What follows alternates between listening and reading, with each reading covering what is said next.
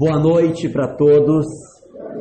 Um prazer imensamente grande estar hoje aqui em Arapiraca. Nós planejamos isso há bastante tempo, não, Rogério?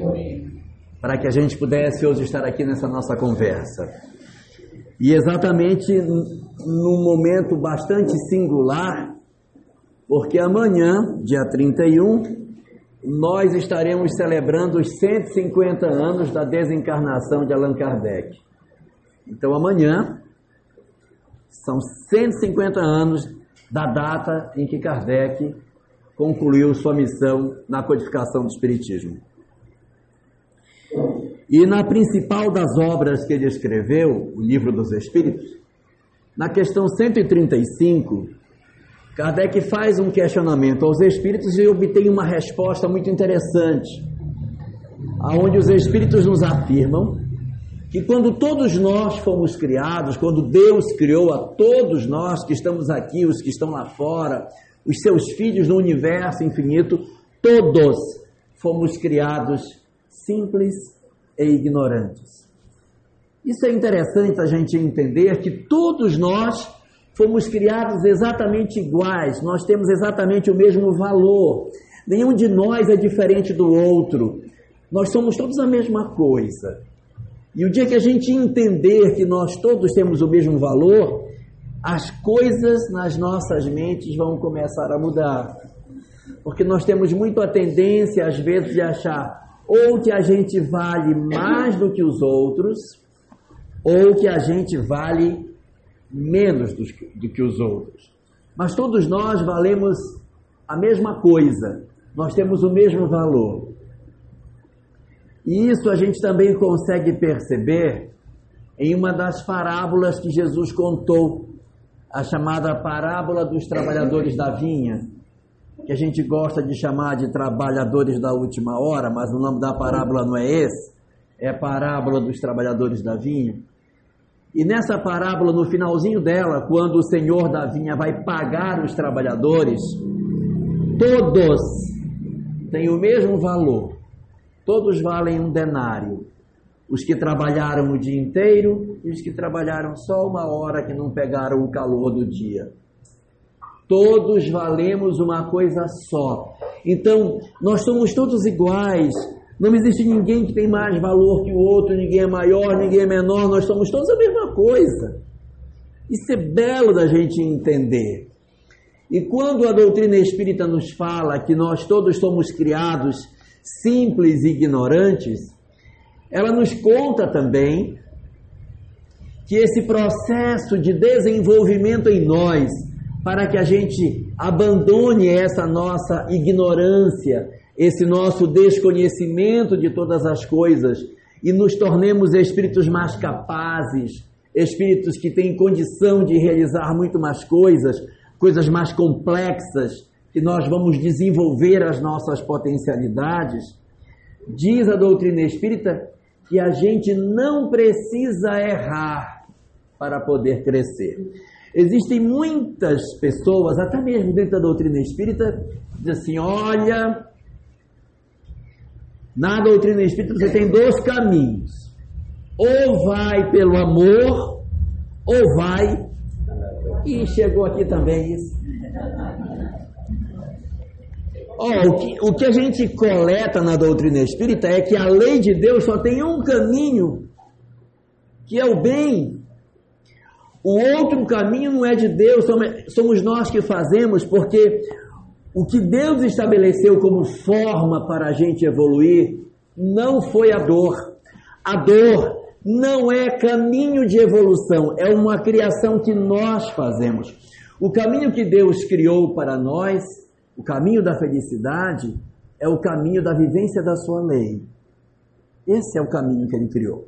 Isso está na questão 614 de O Livro dos Espíritos, quando Allan Kardec pergunta o que é a lei de Deus. Respondem os espíritos. A lei de Deus é a única verdadeira para a felicidade do homem. Do homem e da mulher. A felicidade do homem. Indica-lhe o que deve fazer ou deixar de fazer. E ele só é infeliz quando dela se afasta. Então, a infelicidade, a dor, ela só acontece quando a gente se afasta da lei de Deus. Então a dor não está dentro da lei de Deus. A lei de Deus não contempla isso. Ela é uma consequência da nossa desobediência. Livro dos Espíritos, inclusive, na questão 120, nos traz uma outra informação muito preciosa. Quando Allan Kardec pergunta se a gente precisa errar para evoluir. E os Espíritos dizem, não, você não precisa passar pelo mal para aprender o caminho do bem. Você passa pelo caminho da ignorância, mas pelo caminho da, do mal não. Porque senão a gente não quer conseguir evoluir. Imagine se a gente precisasse cometer o mal para poder crescer. Eu ia dizer para uma pessoa assim: meu filho, você, na sua ficha aqui, eu estou vendo várias encarnações suas, não estou vendo aí, você ainda não matou sua mãe. Então vamos botar você para matar sua mãe. Então a próxima vai matar sua mãe. Que é para você aprender. Aí, matou, matei, beleza. Matou o pai? Não, agora você vai matar o pai. Então assim, não faz sentido. Não faz sentido.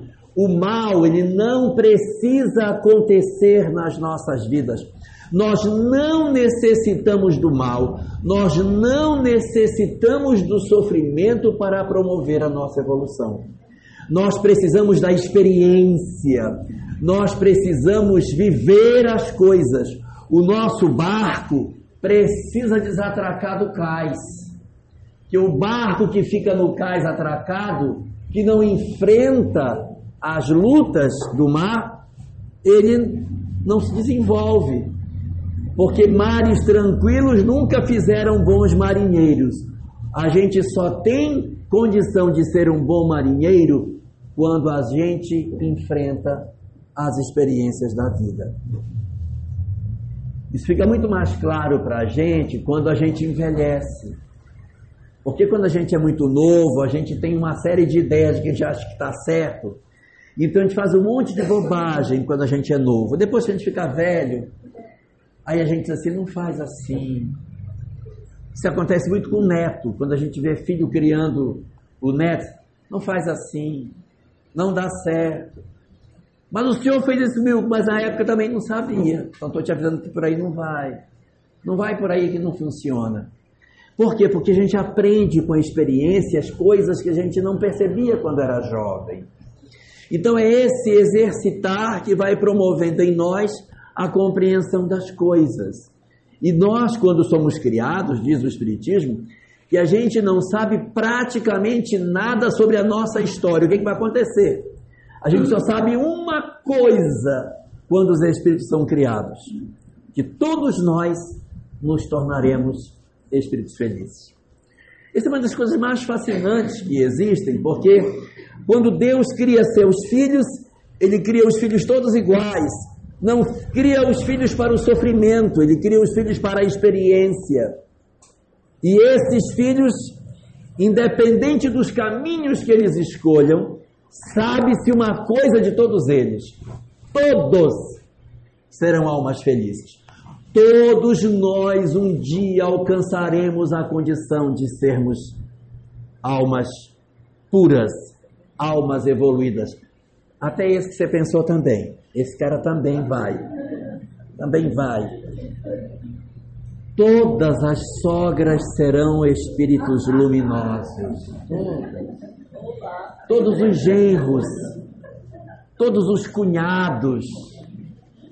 Então, assim, o caminho nosso é exatamente esse. É um caminho onde a gente vai construir, e embora a gente não saiba dizer muita coisa sobre as opções que a gente vai fazer, uma coisa é certa: nós seremos espíritos felizes.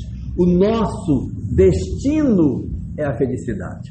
Então, Deus cria, nos entrega o livre-arbítrio e diz: Meu filho, faz teu caminho.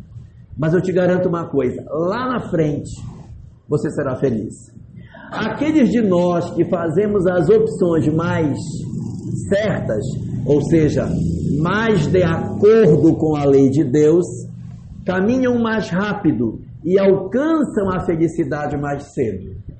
Aqueles de nós que somos mais teimosos, demoramos mais, enfrentamos o sofrimento que era desnecessário, que não fazia parte do plano inicial. Não é preciso errar para evoluir. Não é preciso. Não é preciso sofrer para aprender as coisas. Nós podemos aprender sem a necessidade da lágrima. Então, aqueles de nós que teimamos, resistimos, vamos demorar mais. Mas lá na frente a gente também vai ser feliz. Esse é o plano divino. Todos nós alcançaremos a felicidade. Debruçado nessa questão, Allan Kardec discute isso no livro O Evangelho segundo o Espiritismo. E nessa obra ele trata e descobre o seguinte: está apresentado lá no capítulo 3 da obra. Que os espíritos que, quando veem as experiências da vida, o sofrimento, ah, ou as próprias provas que a vida vai nos trazer, aqueles de nós que fazemos boas opções, que mostramos que temos em nós capacidade para escolher o bem, nos tornamos dignos de vivermos em sociedades que sejam sociedades mais harmônicas. O que quer dizer Kardec com isso? Que quando nós, diante das nossas provas, fazemos a opção pelo amor, a opção pelo perdão, a opção por sermos colaborativos, por sermos fraternos, por buscarmos o amor ao próximo, o amor a Deus, o amor a si mesmo.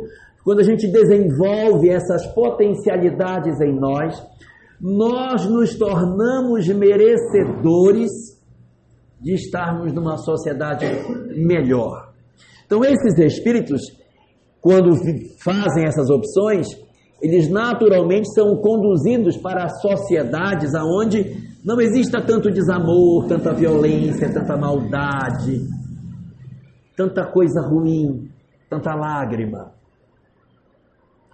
E o que é que acontece com aqueles espíritos que, diferentemente desses primeiros, tomam a decisão de viver as suas vidas teimosamente? Não, mas eu vou fazer. Não, mas ele vai me pagar. Não, mas eu não posso. Quando a gente toma a decisão pelo desamor, pela maldade, pelo desejo de vingança, quando nós tomamos a decisão pelo caminho do ódio, quando nós tomamos a decisão pelo caminho da mágoa, o que é que acontece com os espíritos que, ao invés de tomarem a opção de seguirem a lei de Deus, tomam a opção de seguirem um caminho que é contrário à lei de Deus. O que ocorre com esses espíritos? Esses espíritos viram nós. Nós somos esses. Nós não somos uma boa amostra dos espíritos do universo. É muito comum as pessoas dizerem assim: nossa, mas a humanidade, olha, a humanidade é, olha, o ser humano é um bicho difícil. Não, não é o ser humano. É o ser humano da terra. Aqueles que constituem a nossa população na terra é que somos difíceis. Porque, na verdade, a gente poderia comparar a terra com um hospital. Imaginemos a nossa cidade inteira. Aí tem a universidade com seus vários cursos, nós temos o IFAL com seus vários cursos, temos as, as escolas de ensino médio, as bibliotecas, tanto lugar bom. Aí temos o presídio, nós temos os hospitais.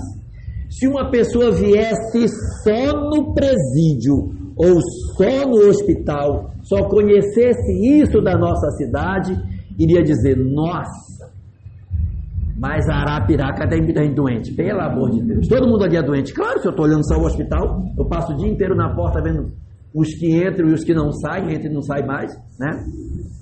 E os que entram e que saem, uns saem pior do que entraram, o outro sai melhor, mas, mas assim, se eu fosse olhar só isso, a minha visão do que é a humanidade seria uma visão de que a humanidade é doente. E o que o Espiritismo diz é o seguinte: a Terra não é a humanidade, a Terra é o hospital, é o presídio, eu acho que é até o manicômio dessa grande cidade que é o universo. Aqui encarnam os espíritos teimosos. Nós somos exatamente a amostra daqueles que teimaram, daqueles que insistiram que não deveriam pegar o caminho bom. E eu não estou exagerando, sabe por quê? Porque nós somos assim mesmo. A gente diz assim, eu sei, mas eu não vou fazer, não é? Então, isso é um sinal de que a nossa característica é a teimosia. A nossa característica é a gente sofrer da chamada Síndrome de Gabriela. Que a pessoa diz: Eu nasci assim, eu sou assim, eu sou mesmo assim, e eu vou ser sempre assim. Síndrome de Gabriela. Então, esse é o nosso problema. A gente acha que a gente vai ser o tempo todo desse jeito. Qual a consequência desse processo? É que nós decidimos, embora a gente não perceba, a gente decide sofrer. A nossa opção de sermos teimosos nos impulsiona para o sofrimento. É uma burrice espiritual, é uma burrice, porque você, de posse de uma informação espiritual, você poderia dizer: não, eu não vou fazer isso. Eu não vou fazer. Eu vou pegar outro caminho. Mas nós, nós elegemos para nós mesmos o sofrimento. Isso aqui é maluco. Isso que demonstra a teimosia, o quanto nós somos difíceis, porque a gente ouve, mas não muda. Às vezes até a gente se emociona, lê um livro tipo Renúncia e chora. Passa uma semana numa emoção, não pode nem falar do livro que o queixinho treme. Passa dez dias, eu estou igualzinho. Eu estou igualzinho. Então, qual é o nosso problema? A gente parece que não, não se sensibiliza. Os biógrafos da Madre Teresa de Calcutá, Madre Teresa de Calcutá, dizem e quando ela tinha 12 anos de idade, ela teve uma visão. Maria apareceu para ela e disse: Teresa, toma conta dos meus pobres. Ok? Maria aparece para ela e diz isso. Ela nunca mais teve nenhuma outra visão. Ela só teve essa visão com Maria. E esta visão foi combustível para a vida inteira dela, ela fazer o que ela fez por conta de uma visão que ela teve de Maria pedindo que ela cuidasse dos pobres. A gente lê livro espírita, chora, vai para a reunião mediúnica, vê o que acontece, aí chora de novo, aí diz: Não, agora realmente a minha vida vai mudar, mas não muda. Por conta da resistência, da dificuldade que a gente tem para mudar. Então, nós temos uma dificuldade para fazer esse processo de mudança. Por que, que isso acontece?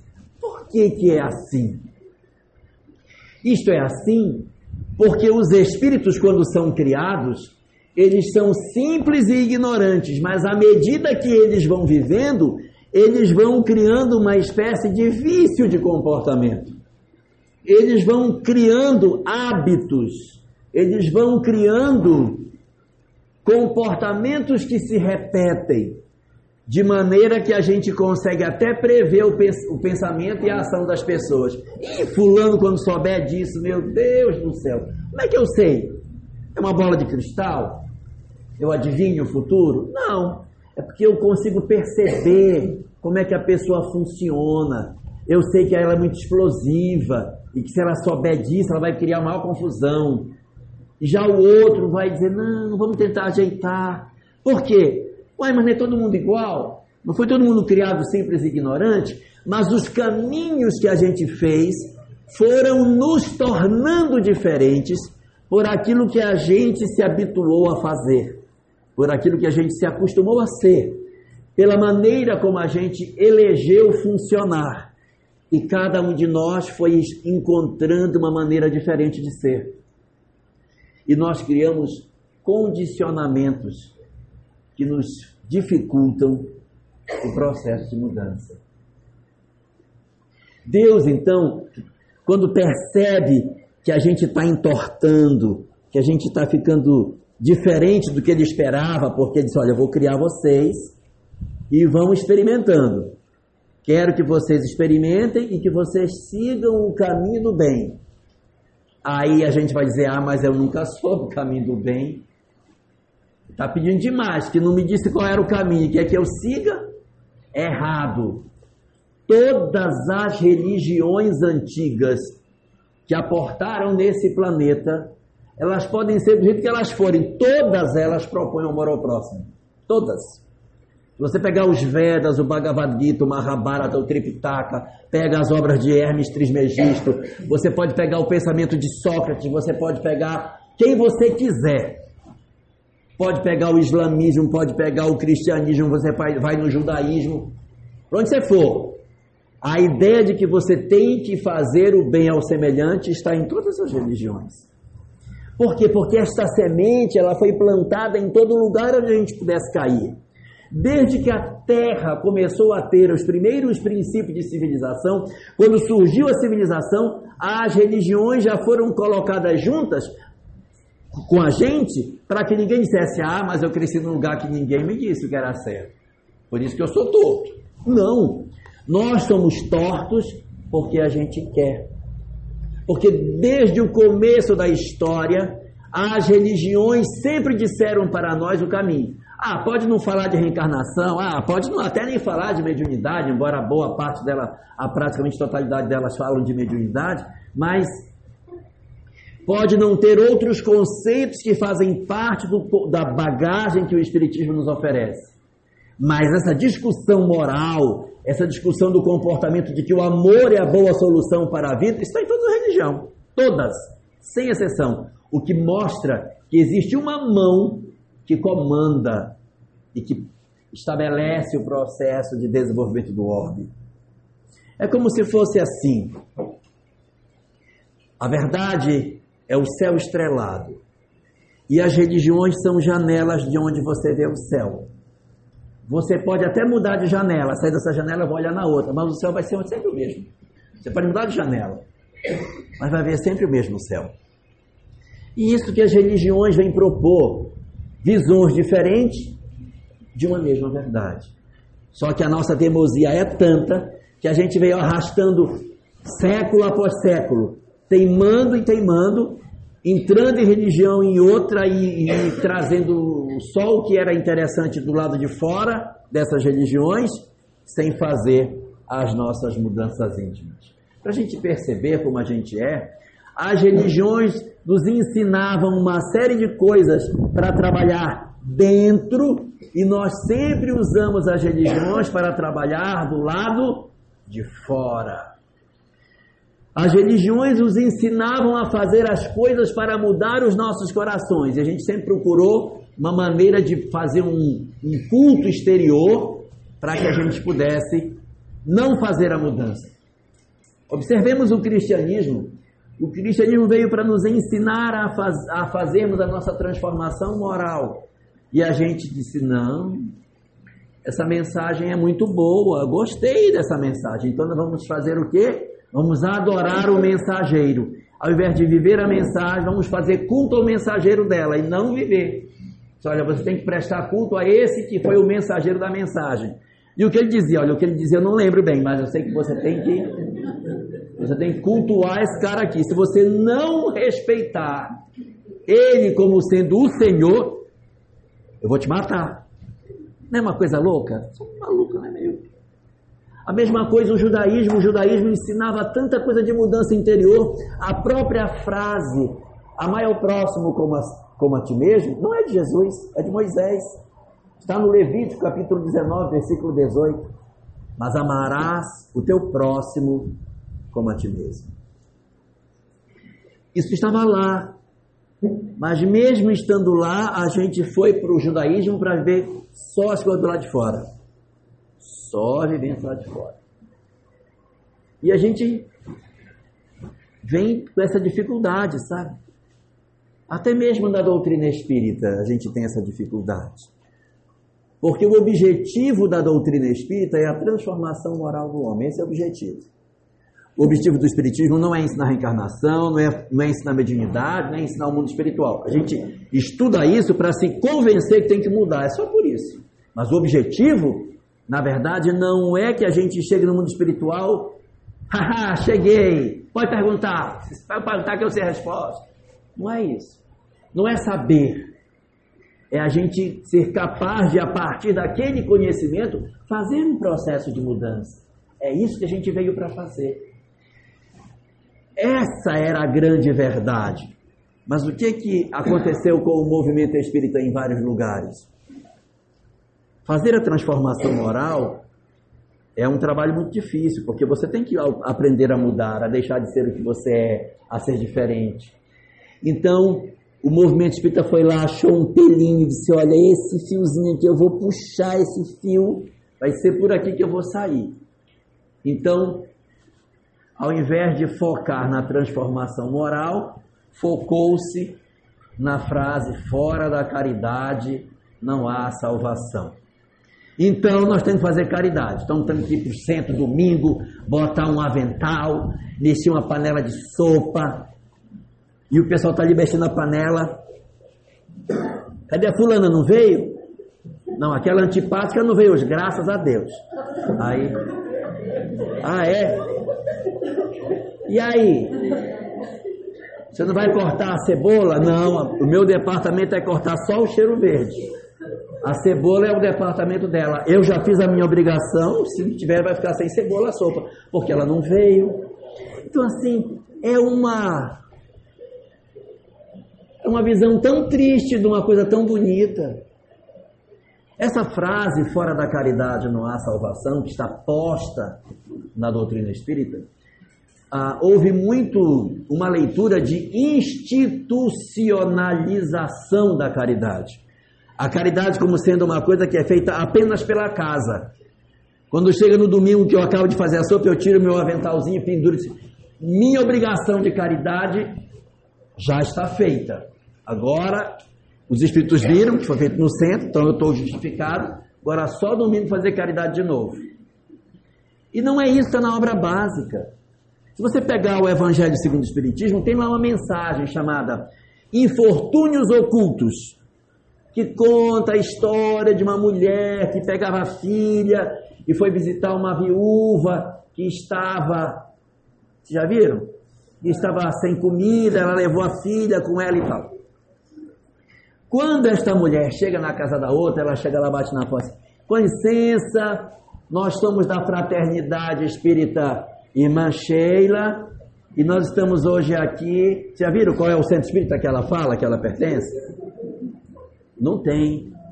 Sabe por quê? Porque a proposta da obra básica é que você faça a caridade. Eu não quero saber o que a casa está fazendo, que é muito bom. Eu quero saber o que você faz. Esquece o que a casa está fazendo. Ajude a casa, porque isso é importante. Mas a minha pergunta é a seguinte: você, individualmente, o que foi que você fez?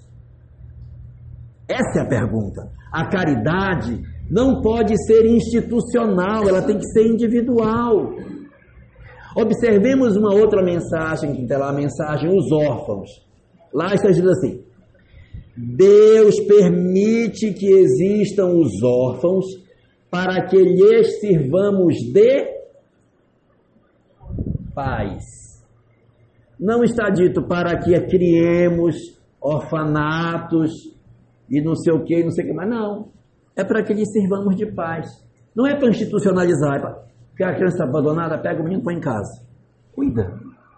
É pessoal, não é coletivo.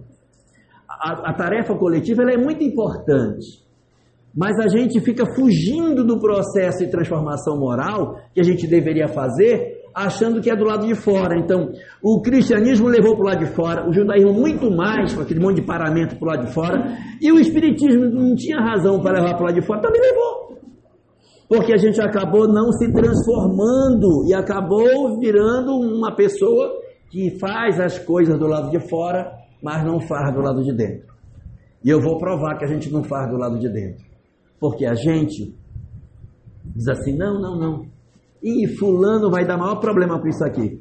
Mas como é que pode saber que fulano vai dar problema se o verdadeiro espírito se reconhece pela sua transformação moral, pelo esforço que faz para domar as suas más tendências, de maneira que ele traga no dia seguinte algo de melhor que ele não tinha na véspera. Ora, então ele tem que estar mudando. Se eu tenho uma pessoa que está sempre do mesmo jeito, ela não entendeu o objetivo, porque ela está sempre funcionando da mesma forma. Quando nós deveríamos estar em profundo processo de mergulho interior para a nossa transformação. Esses são os nossos desafios. Então, o que é que Deus faz quando Ele percebe que a gente não está bem? Quando Deus, que quer a nossa felicidade, percebeu que a gente está com essa dificuldade de poder fazer o que é certo, fazer as opções corretas, o que faz ele? Ele olha para nós e diz: Ah, meu filho, você está bem ruinzinho, nós precisamos arrumar você. Que você quer dar um sorriso de felicidade, mas o seu sorriso está todo torto, sabe? Um sorriso com os dentes tudo montado, tudo fora de lugar. Aí Deus, que é o dentista divino, diz assim: Eu vou botar um aparelho nos seus dentes para você ficar com um sorriso lindo. Aí ele implanta em nós aqueles aparelhos, já viram? Ortodôntico da alma, só que botar no dente, ele põe na alma. E põe aquele na alma, né? Aquilo ali, gente, a gente põe para arrumar a boca quando ela está torta. Não é verdade? Aquilo dói. Aquilo corta a gengiva, corta a língua. Dá dor de cabeça, que dói demais os dentes. A parte boa é que emagrece, que a gente não consegue comer e fica magro. Aí põe aquilo na boca e fica doendo. Por que você não tira se está doendo? Porque você quer melhorar. Não deixa. E o que é pior, quando para de doer, você volta do dentista. Doutor, aperte que já não está doendo mais. Ele vai, tchan, aperta de novo. Essa é a comparação do que é que Deus vai fazer conosco. O que vai fazer Deus? Vai dizer, não, meu filho, vou colocar um aparelho em você para te arrumar os dentes. Porque você precisa de uma correção. Você precisa arrumar a forma como você vê a vida. Eu preciso transformar a sua leitura de mundo. Ela não está boa. Então ele faz o quê? Observando as nossas más tendências, Deus, a nosso favor, diz assim: Eu vou mandar você de novo para você arrumar, só que eu vou te mandar com aparelho ortodôntico. Então você vem não para repetir as mesmas experiências, você vem para passar pelas mesmas provas, mas fazer opções diferentes. Tudo aquilo que a gente errou vai repetir. Porque prova, quem é professor sabe. Prova, se você não teve uma boa nota, faz a prova de novo. Vai repetir, né? Não teve boa nota, vai fazer uma provinha. Na minha época era a segunda época, agora chama recuperação, né? Agora fica até retido, não reprova mais, fica retido.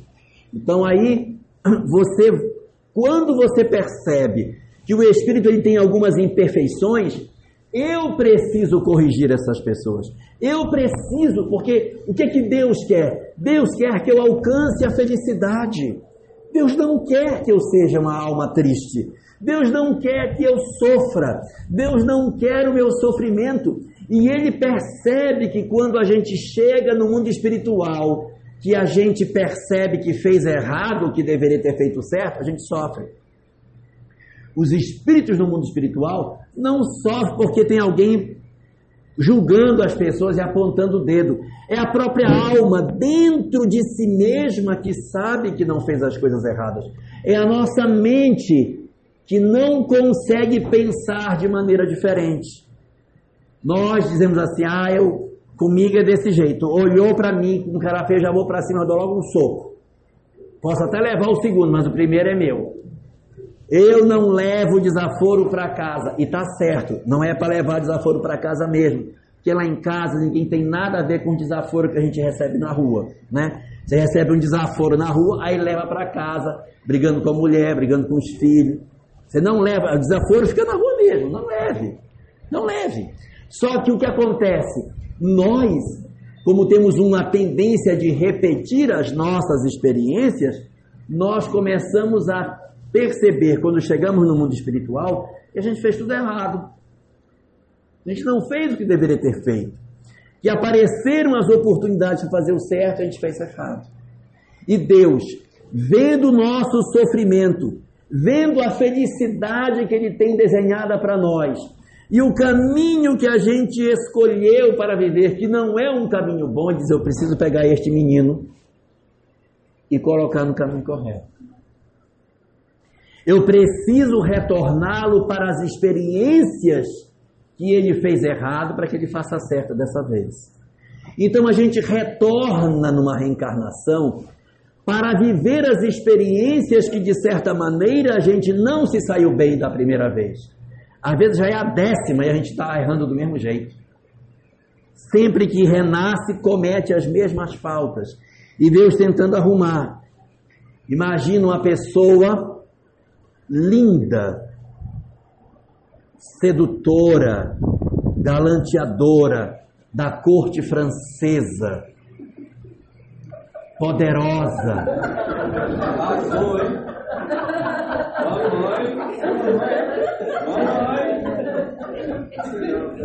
Uma pessoa que foi assim, o que é que você faria com um ser humano desse que toda vez seduz as pessoas? Você bota ele pobre, pois ele pobre, ele vai, se aproxima de uma mulher rica, e aí quando vê, ele está fazendo besteira de novo. Aí você, não, agora você não vai nascer pobre, não. Você vai nascer até bem, só que vai nascer feio. Pois ele feio do que ele está, ele pega o dinheiro, faz uma plástica, se arruma e vai de novo. Aí, meu Deus, o que eu vou fazer? Porque a gente, o espírito precisa se corrigir. Precisa passar pelas provas que corrijam a imperfeição, porque a gente cria o vício de fazer as mesmas coisas. As almas desenvolvem uma tendência de repetir as mesmas faltas. Então o que, que você faz?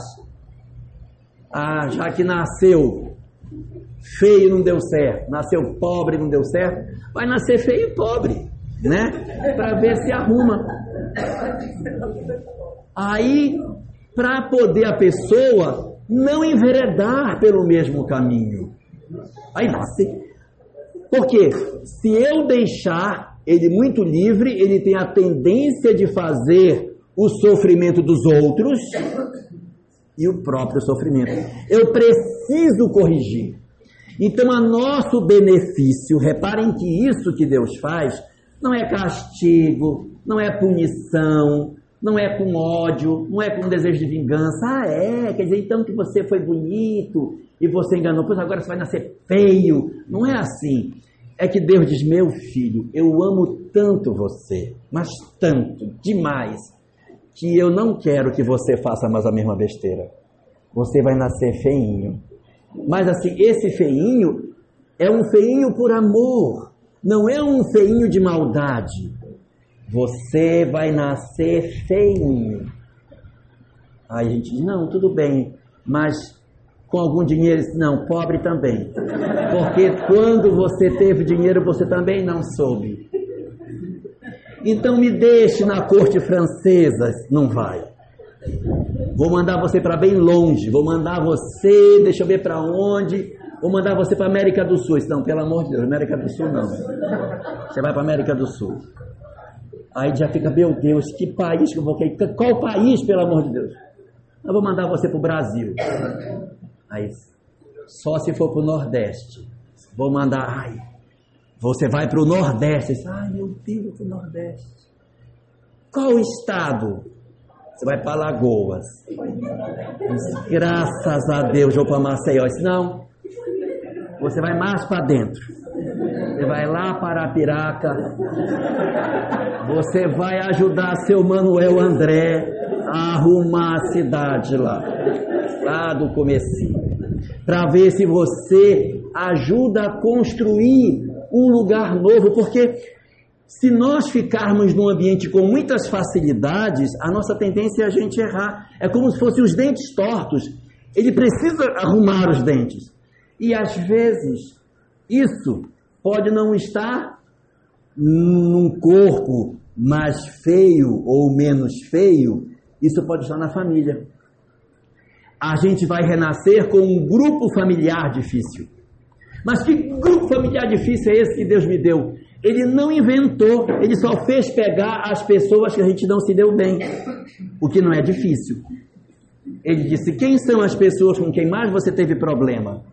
Então vamos pegar essas pessoas e vamos colocar pertinho de você. Isso não é nenhuma novidade. Quem conhece Espiritismo sabe que as nossas famílias elas são resultado daquilo que a gente fez no ontem. Então, em boa lógica, ora, se a minha família de hoje é a família que eu construí no ontem, é lógico afirmar que eu estou agora construindo a minha família de amanhã. Vai ter aquele pessoal que eu não gosto, as pessoas que eu odeio, que eu viro a cara quando eu vejo, as pessoas que a gente guarda mágoa, a gente tem uma tendência grande de reencontrar. Dizer, as nossas famílias, elas são. Bom, eu sei que alguém já pensou no ex-marido aqui, então deixa eu falar sobre o ex-marido. É, porque de repente eu estou falando isso meu Deus, vou encontrar de novo com ele. Não necessariamente. Nós, nós não somos obrigados a reencontrar com as pessoas que nos machucaram. Eu estou confundindo vocês? A lei de Deus não estabelece a necessidade do reencontro daquele que nos machucou com a vítima. Então eu tenho aqui o, o, que, o, o, que machuca, o algoz, pessoa que, que machuca, e a vítima. Ah, fulano machucou fulano, ah, então criou um karma. Fulano deve para fulano, então vai nascer junto. Errado. A doutrina espírita não diz isso. Ninguém deve para ninguém. Vou repetir. Ninguém deve para ninguém. Se nós devemos, é para a lei e para nós mesmos. O que nós devemos não é para o outro. Quando eu faço alguma, quando eu agrido alguém, eu não devo para ele. Eu devo para mim e para a lei. É dentro de mim. Como diriam os mineiros, o mal está em mim. Está em mim, não está na relação. Então, assim, ah, porque fulano é, fez uma maldade com o outro. Ah, se fez uma maldade, então pronto, os dois agora estão ligados, vão renascer juntos. Não é verdade. Não é verdade. Você não é obrigado a renascer junto com a pessoa que lhe fez mal. Assim como a pessoa que fez mal não é obrigada a renascer junto daquela que foi sua vítima. Mas eu levo dentro de mim o problema que eu tive. Está, a violência está dentro de mim. O ex-marido, lá, o problema está dentro dele. Essas almas que, que no passado ou até no presente tiveram um problema, elas podem realmente ficar vinculadas, mas elas podem não ficar. O que é que a gente pode fazer para que as almas não se vinculem? Que, que eu posso fazer para que eu não precise reencontrar com a pessoa que me agrediu? Tem uma, uma fórmula que a gente aplica e aí a pessoa fica livre do seu algoz. Qual é? Fiz uma pergunta difícil? O que é que eu posso fazer para que eu não precise reencontrar com a pessoa que me fez mal? perdoar. Gente, o perdão, ele não é uma coisa bonitinha, ah, é tão lindo, olha, assim eu me comovo. Não é. Quando Jesus propõe que a gente tem que perdoar as pessoas, não é porque é bonitinho, é porque é uma necessidade. O perdão é uma necessidade terapêutica das almas. Ele não é um princípio religioso, ele é terapêutico. Eu preciso perdoar. Se eu não perdoar o outro, aí sim, Os dois estão pregados, apatracados um no outro. Como é que chama? Juntos. Quando você, alguém fere você e você, podendo perdoar, não perdoa, você vinculou. As almas se vinculam não é pelo mal que é feito, é pela atitude da vítima. É a vítima que decide se ela vai reencontrar com o algoz ou não. Eu estou confundindo vocês com o que eu estou dizendo? Eu vou dar um exemplo para vocês entenderem o que eu estou falando. Jesus foi traído por Judas, abandonado pelos discípulos, Pilatos lavou as mãos, Herodes o condenou, ele sofreu na mão de Anás, Caifás, um monte de soldados furaram o corpo dele, pregaram na cruz. A pergunta: ele nasceu depois irmão de quem na outra encarnação? Ele nasceu irmão de Pilatos? Nasceu primo de Judas? Ué, mas os caras não fizeram um monte de maldade com ele? Por que, que ele não precisou reencarnar junto com os outros que fizeram mal a ele? Porque ele perdoou. Aí vem a segunda pergunta: e por que ele perdoou? Eles ficaram sem culpa? Não.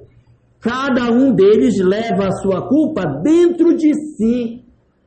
Então, quando alguém nos agride, se a gente diz assim, eu não vou perdoar nunca o que fulano me fez, aí fala para os filhos assim, o que seu pai me fez, minha filha, não vai ter perdão nunca, meu coração nunca vai perdoar seu pai. Eu estou dizendo isso e espiritualmente eu estou falando, eu quero muito encontrar seu pai de novo. É isso que eu estou dizendo. Então, se você quer encontrar alguém que lhe fez mal, não perdoe. Guarde mágoa. Que você vai ter um encontro no futuro com ele dentro de casa. Hã? Perdoar, perdoar. Então, se você não. O que Jesus assim, perdoa, esse negócio de perdoa não é porque, olha, é tão lindo, chega a gente, a lágrima desce no canto do olho. Não, não é. É porque é imperioso perdoar.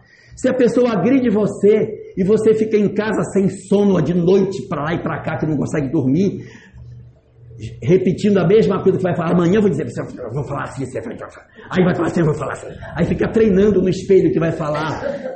Nem dorme para poder encontrar a pessoa e dizer, você está marcando encontro.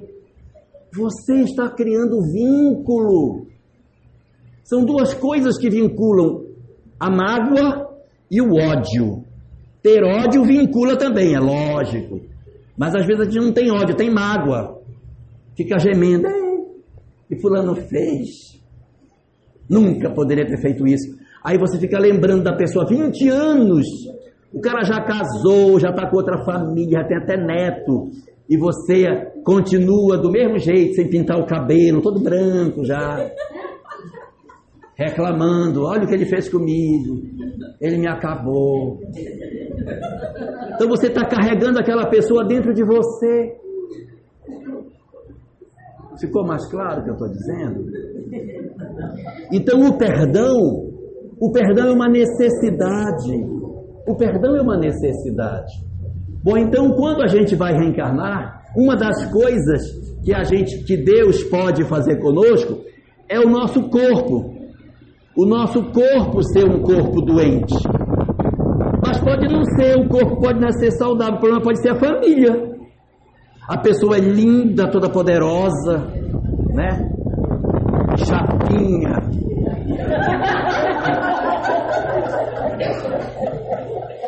Toda na chapinha, cílio postiço, batom da Lancôme e tal, mas a família está uma bagaceira. Eu posso ter um problema de família, a família pode ser o problema. Então, se você tem tudo, tudo tranquilo, mas a família é o problema. Porque ali está o foco das dificuldades. Pode não ser o corpo, pode não ser a família, pode ser a questão econômica. Pode ser a questão econômica. A pessoa pode ser uma pessoa saudável, ter uma família harmônica, mas nunca fica no azul. Só vive no vermelho, gente. Quando a pessoa assim, ai, sair o meu décimo terceiro, aí bate o carro. Você está entendendo? Aí você diz, mas meu Deus, por quê?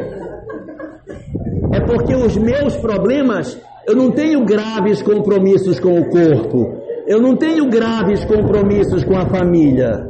O meu problema é o uso de dinheiro, eu não sei usar dinheiro. Então eu tenho conflito aqui. E tem vezes que o problema não é no corpo, não é na família, não é econômico, o problema é do amor. A gente não encontra uma pessoa que nos ame, alguém para dizer para nós que a gente é a pessoa mais importante do mundo. Uma pessoa que a gente acorde de manhã, ela já preparou o café e jogou pétalas de rosa da cama até a mesa para a gente poder. A gente não encontra essa pessoa. Um sonho, eu, eu daria todo o dinheiro que eu tenho para ter uma pessoa que me amasse. Então, cada um de nós tem problemas numa área de. Tem gente que tem nos quatro, né? Vai, nasceu com um físico complicado, a família problemática, a conta vive no vermelho e não tem ninguém que ama. Então, mas tem vezes que é assim. Mas as nossas histórias de vida elas não são assim porque Deus é sádico. Elas são assim porque Ele quer que a gente consiga avançar. O grande propósito de Deus ao nos oferecer essas oportunidades é que a gente invente uma forma diferente de funcionar. Porque se a gente funcionar como sempre funcionou, eu lamento dizer, mas vai repetir. Se você gosta da vida que você está tendo, então faça do jeito que você está fazendo, que vai ter uma igualzinha amanhã. Mas se você não quer a vida que você está tendo, você precisa fazer diferente. Você precisa mudar. Se não mudar, a gente vai receber a mesma coisa. Olha, o mundo materialista, ele costuma dizer assim. As meninas aqui são testemunho do que eu vou dizer. O mundo diz assim: ah, minha filha, você não está satisfeita com o marido que você tem? Vá atrás de outro. Você merece coisa melhor. Vá atrás. Você merece, vá atrás de coisa melhor. Aí ela pega e faz mesmo isso. Ah, esse aqui já está meio gasto.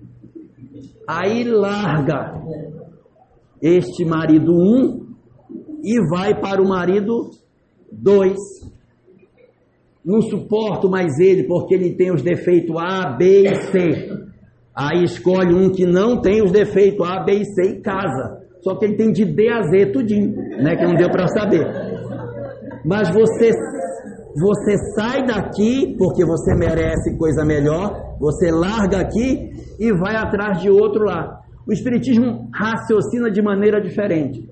O Espiritismo diz assim: você não está satisfeito com a pessoa que você tem? Não estou. Então mereça ter outro. Então, primeiro mereça, para depois você ter.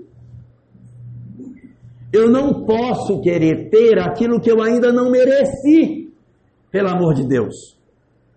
Para que eu consiga ter o que eu quero, eu preciso merecer. Daí se eu fico o tempo todo, olha, olha, olha os filhos que eu tenho, oh meu Deus, tanto, tanto espírito eu trouxe justo esse, meu Deus do céu, olha o marido que eu arrumei, eu acho que estava bêbada quando eu casei, não é possível. Olha aí, olha, e aí a gente reclama, olha o meu emprego, olha o meu trabalho, olha a minha vida, olha o que, que tem, ah meu Deus, a minha vida é uma cruz, é um, meu Deus.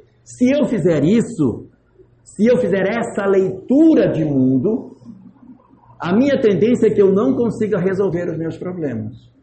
E eu vou achar que a vida é pesada demais para eu carregar. Por quê? Porque eu estou querendo merecer aquilo, eu estou querendo ganhar aquilo que eu acho que eu mereço. E a lógica do Espiritismo é: Deus vai dar o que você merece, mas você precisa merecer. Daí a gente precisa reapontar as bússolas das nossas vidas, porque se a gente não fizer isso, nós corremos o risco de nos equivocarmos profundamente com relação à vida. Porque o objetivo de Deus, quando nos manda o sofrimento, nos manda as experiências, as dores do mundo, não é para que a gente sofra e fique gemendo pelos cantos. É para que a gente se reinvente, para que a gente faça diferente. Se eu não fizer diferente, o peso vai ser tão grande porque eu vou olhar, assim, minha família não me compreende. O corpo que eu tenho não é o corpo que eu quero. Eu não tenho o emprego que eu queria ter.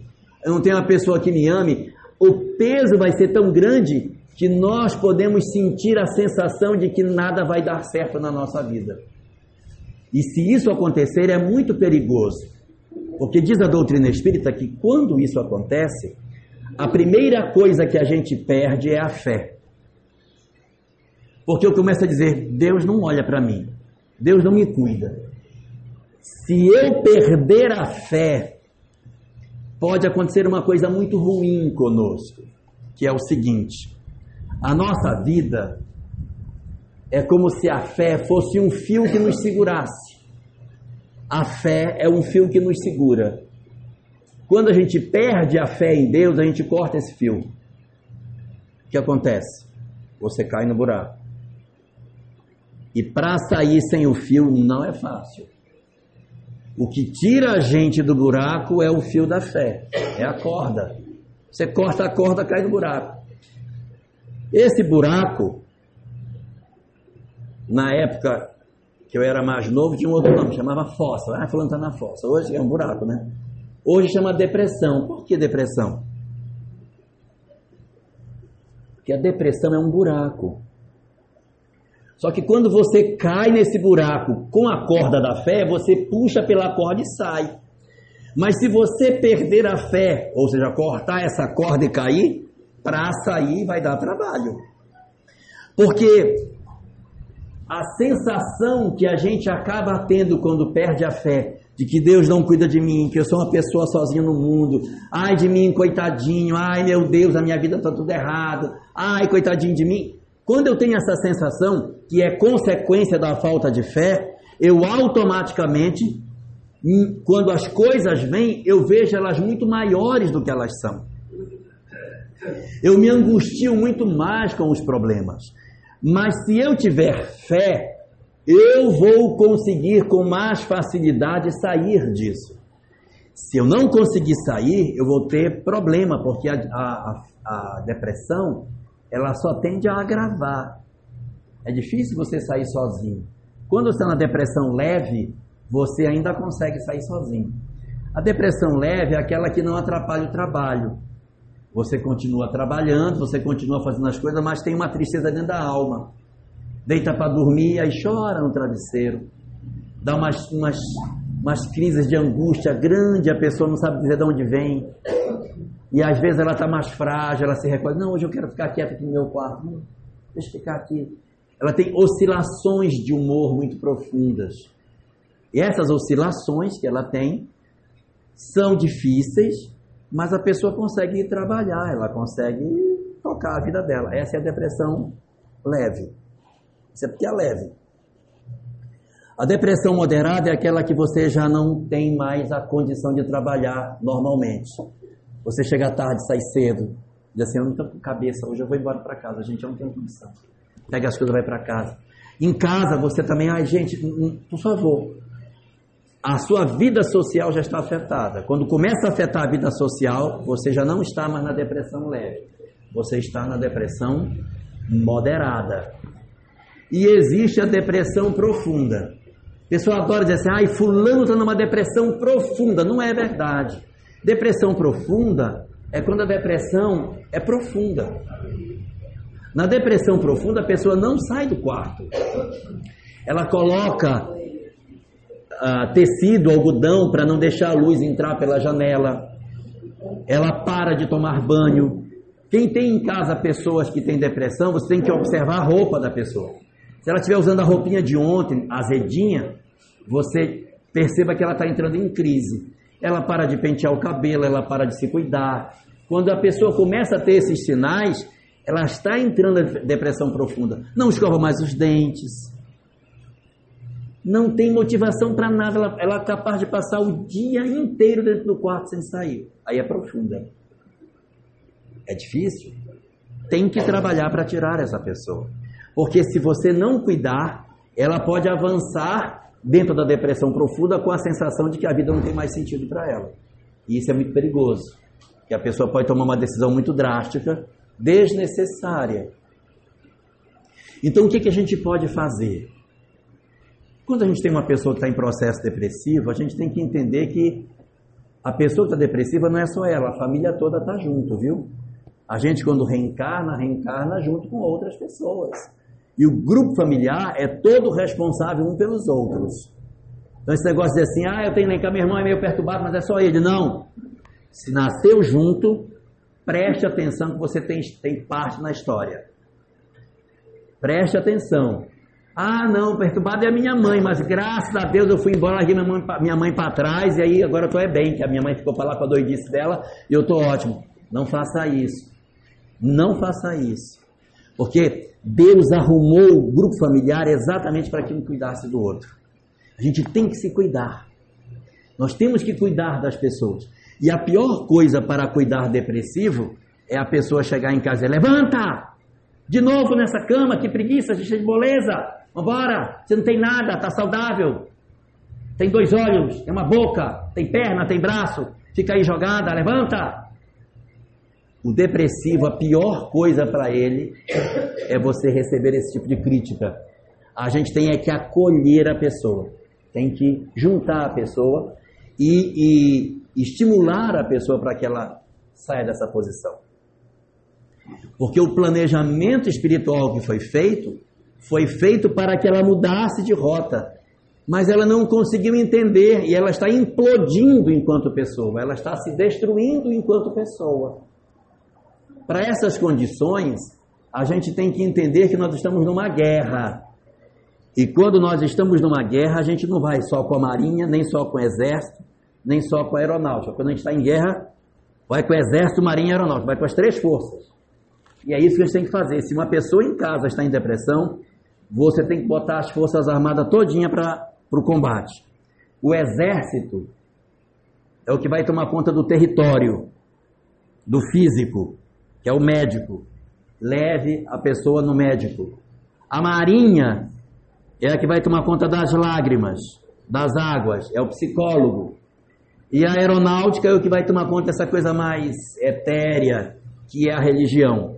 Se a pessoa gostar de vir à casa espírita, traga para a casa espírita. Se ela não gostar, onde você quer ir? Você quer ir na outra igreja? Eu vou com você. Vá. Não tenha pudor de dizer assim: ah, mas ali eu não vou entrar, que eu sou espírita, não vou entrar. Você perde seu parente por conta disso. Vá. Vá com ele. Esteja com ele. Apoie. Isso não vai mexer nas suas convicções. Você vai lá acompanhar seu parente e a casa espírita continua. Você vem para a casa espírita para os seus estudos. Lá você vai em socorro das pessoas que precisam. Mas não abandone seus parentes. Não abandone. E nesse sentido, os companheiros da casa espírita têm que entender que o dia que eles virem alguém da casa espírita numa outra casa religiosa, você olha aí, fulano, o que está fazendo lá? Você tem que ir para a casa espírita, tem que nada que está fazendo lá. Você não sabe. Imagina você ter um filho drogado, passando por um processo de depressão, e esse filho vem e diz: Mãe, eu recebi um convite para ir numa igreja X. Vai comigo. Você vai deixar de ir com seu filho? Você tem que ir. Você tem que ir. E se ele se encaixar ali, que Deus abençoe o caminho dele. Que ele seja feliz. Porque todas as portas vão conduzir a gente a um caminho de felicidade. O mais importante é que a pessoa ressurja, que ela consiga sair desse, desse fenômeno. Então a depressão ela é muito perigosa por isso, porque ela pode nos levar a esse tipo de situação. Só que existem basicamente dois tipos de depressão. Existe uma depressão na qual a pessoa implode, que é mais típica nas mulheres. Elas implodem. E existem outros tipos de transtornos em que as pessoas explodem, que é mais típico nos homens. Ao invés de ele ficar triste, ele ficar com medo, ele vira violento, fica agressivo, foge para as drogas, foge para o álcool. São formas de processo depressivo também. A maneira de funcionar o processo depressivo pode ser esse. É uma fuga da sua própria realidade. É uma inaceitação do mundo que eu estou vivendo. Eu não quero essa vida que eu tenho. Eu quero ter outra vida. Depressão, no fundo, no fundo, é a não aceitação do planejamento reencarnatório. Eu tenho um planejamento cujo objetivo dele é que eu aprenda a ser diferente e eu rejeito esse planejamento. Eu quero continuar tendo a mesma vida que eu sempre tive. Então a gente precisa reprogramar as nossas mentes. Porque as nossas mentes, elas têm uma tendência de repetir o mesmo comportamento. Então nós precisamos começar a perceber como é que a gente funciona, o que, é que a gente faz de errado e mudar. A grande chave é a mudança. Não existe forma de nós conseguirmos aproveitar a encarnação se a gente não mudar. Se nós não fizermos nenhum esforço de mudança, nós vamos repetir nesta existência tudo que a gente já fez na outra. Tudo que eu fiz, eu vou fazer a mesma coisa. Ah, não, comigo é assim, eu sou assim. Se eu sou assim, quer dizer, não vou mudar. Se eu fizer o mesmo jeito que eu sempre fui, eu estou espelhando a minha mente do ontem no hoje. E há muitas pessoas espíritas assim, ah, isso é por conta do meu passado.